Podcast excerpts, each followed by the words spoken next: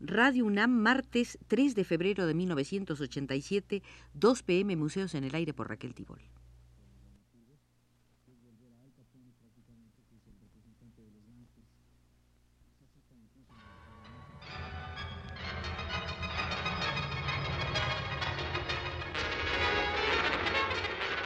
Radio UNAM presenta Museos en el Aire.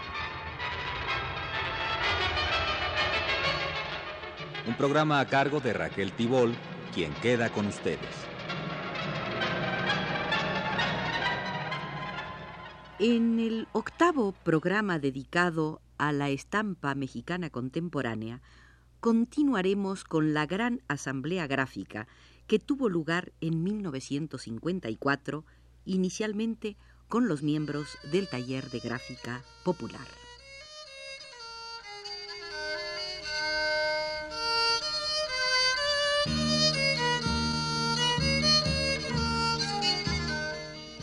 En esta sesión le toca la palabra primero a Elizabeth Catlett. Nos dicen que nuestro arte no será del pueblo y para el pueblo hasta que el pueblo no sea nuestro patrón. ¿Quieren significar con eso que nuestro patrón es el gobierno o son los turistas? Si nos dedicáramos a elaborar símbolos oficiales o al pintoresquismo de exportación, otro sería nuestro estado económico. Si nos vendemos, resolveríamos prontamente nuestros problemas. Pero no queremos alejarnos del pueblo. Desde nuestros puestos de artistas y maestros estamos muy cerca de él. Vienen muy pocos turistas al taller de gráfica popular. En los negocios de Mexican Curios no gustan nuestras cosas porque les resultan tristes y en lo que respecta al gobierno, hemos colaborado con él en las campañas contra el analfabetismo, contra los monopolios, en el problema del maíz. No colaboramos con el gobierno para decir mentiras al pueblo. Terció Leopoldo Méndez. No podemos otorgar a todos los turistas una misma mentalidad. Hay quienes se acercan a nosotros porque piensan como nosotros. Dijo entonces Óscar Frías, el taller de gráfica popular no ha sido fundado por hombres de negocios, sino por artistas que se identifican en sus aspiraciones respecto del destino de México y que de acuerdo con sus posibilidades realizan determinada obra. No es voluntario el uso de métodos anticuados. No tenemos dinero para cambiar. Además, para reflejar la realidad, no es indispensable que la obra esté realizada en vinelita o en el material más novedoso. Dijo entonces Roberto Verdecio, no debemos ser pesimistas en lo que se refiere a logros del taller de gráfica. Baste mencionar el impacto que produjo la obra del taller en Bolivia. Durante el período de la nacionalización de las minas, fui portador de una exposición que recorrió La Paz, Cochabamba y otras importantes ciudades bolivianas. El entusiasmo que despertó la obra del taller fue extraordinario. Solo en La Paz concurrieron más de 35 mil personas, o sea, el 10% de la población. En Cochabamba, donde hay más de 300.000 campesinos, la exposición fue visitada por contingentes de ellos. Expresándose en lengua quechua, me dijeron, ustedes, los artistas del taller de gráfica, pintan la verdad. Ojalá fuera posible que ustedes nos ayudaran en nuestra revolución. Parte de la colección llevada a Bolivia quedó en manos de los campesinos que la hicieron circular por todo el país.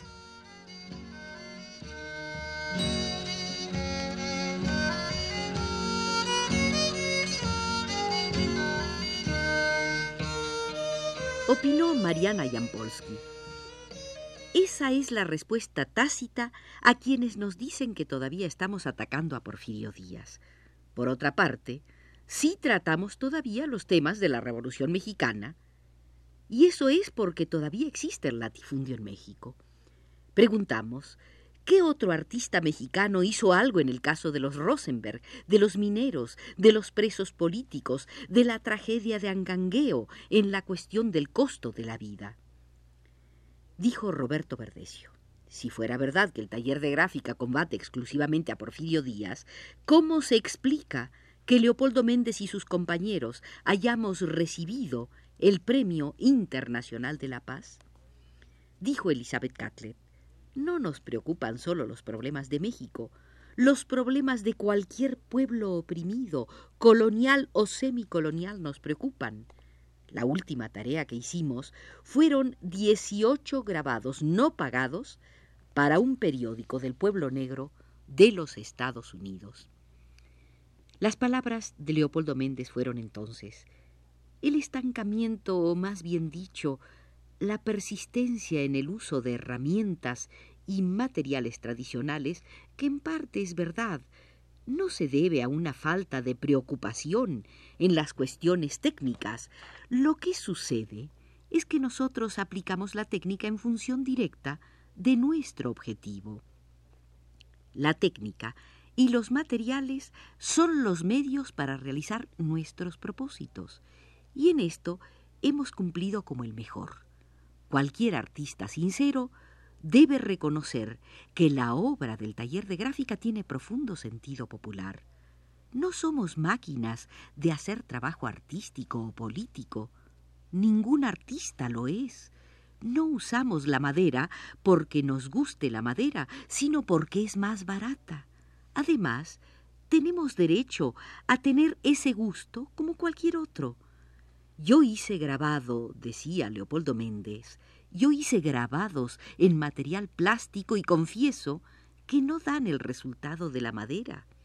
El linóleo no me gusta, y sin embargo muchas veces tengo que usarlo y sacar de él lo que necesito. Yo veo muchas perspectivas para desarrollar la gráfica mexicana al través del taller de gráfica. No gritamos ni tratamos de sorprender a nadie. Al pueblo no se le sorprende con palabras, sino con hechos.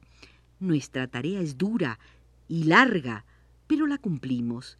México padece desde hace cien años una invasión de estampas europeas que se venden relativamente a bajo precio y algunas se imprimen aquí mismo, con procedimientos muy modernos, pero con un resultado deplorable para el pueblo. Nuestra tarea es educar al pueblo haciendo reproducciones que reflejen en forma y en espíritu lo que es el paisaje y lo que es el hombre de México.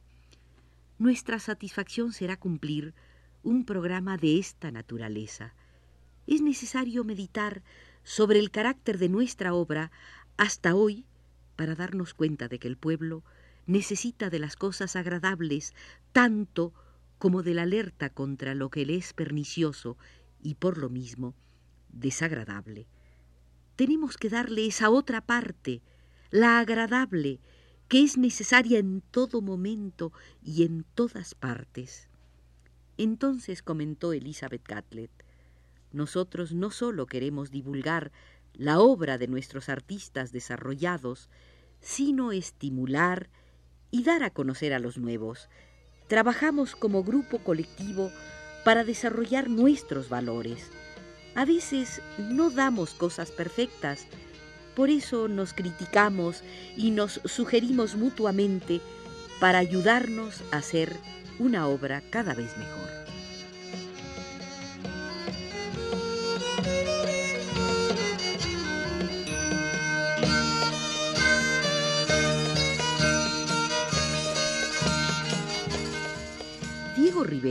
David Alfaro Siqueiros y Juan O'Gorman comentaron la discusión en el taller de gráfica popular.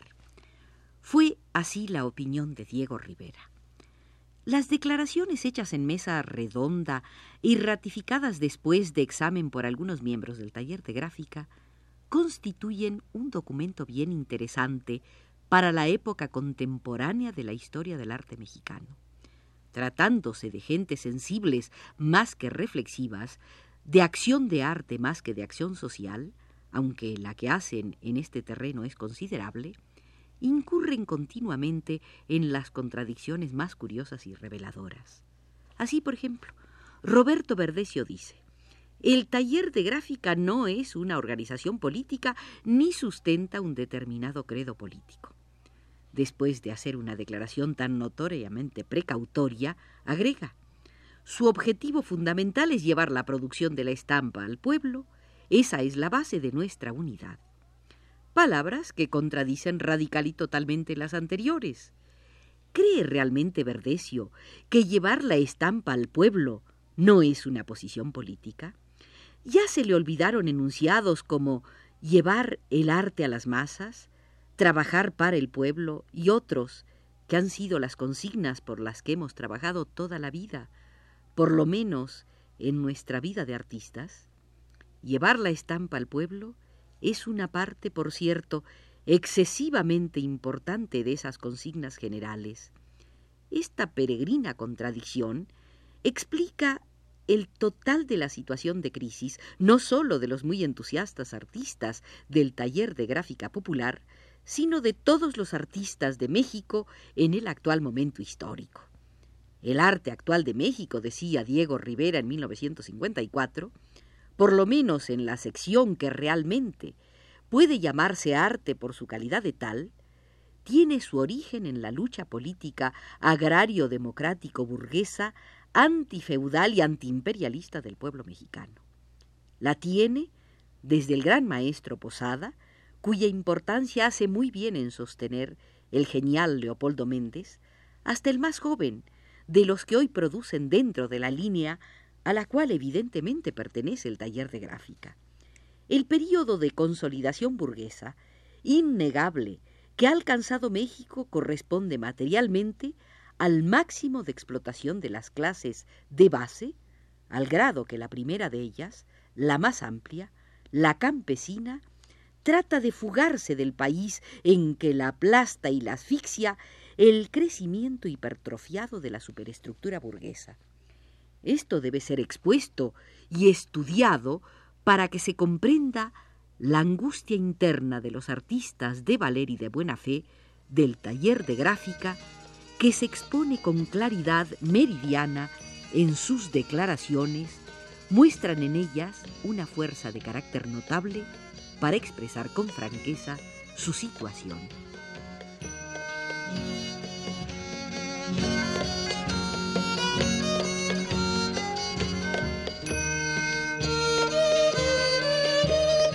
Y agregaba Diego Rivera, dicen en síntesis, los miembros del taller de gráfica que ellos trabajan para el pueblo y tratan de acercarse a él lo más posible. Verdad evidente y altísimo mérito es el que tienen por ello. Dicen que el pueblo de México es pobre y por eso no puede pagar el trabajo que ellos realizan. Este punto es el que hay que sujetar a una inmediata y drástica revisión. Si los notables artistas del taller de gráfica editasen sus obras en hojas de bajo costo y diciendo lo que no dice ningún periódico, que es lo que más interesa al pueblo, su producción sería absorbida como pan caliente. La situación del pueblo que absorbía las hojas de posada no era mejor que la del pueblo de hoy. El pueblo productor sufre de hambre tanto ahora como en 1910, y hay que tener en cuenta que la mayor divulgación de Posada se verificó entre 1892 y 1910. Nuestra situación social actual está perfectamente madura para que el pueblo de las ciudades absorba a millares la producción de los grabadores progresistas acompañada de la de los literatos verdaderamente progresistas y populares que los hay.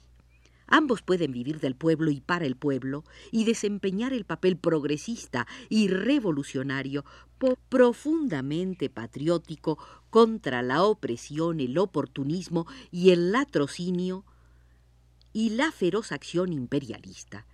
Los artistas del taller de gráfica pueden ser los héroes de vanguardia de las próximas jornadas del pueblo mexicano hacia la verdadera independencia de su patria, la libertad y la paz. Tienen todas las armas listas, talento, oficio, valor civil, organización hecha y probada durante años. Solo pueden perder el favor de la burocracia y de la burguesía y ganar el reconocimiento y el amor de todo un pueblo. Creo que no dudarán en ir adelante.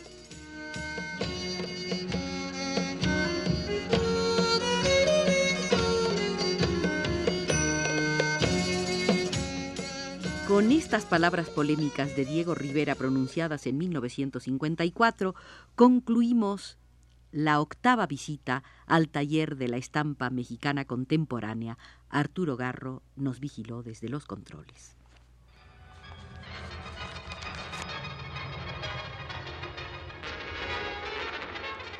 Radio UNAM presentó Museos en el Aire.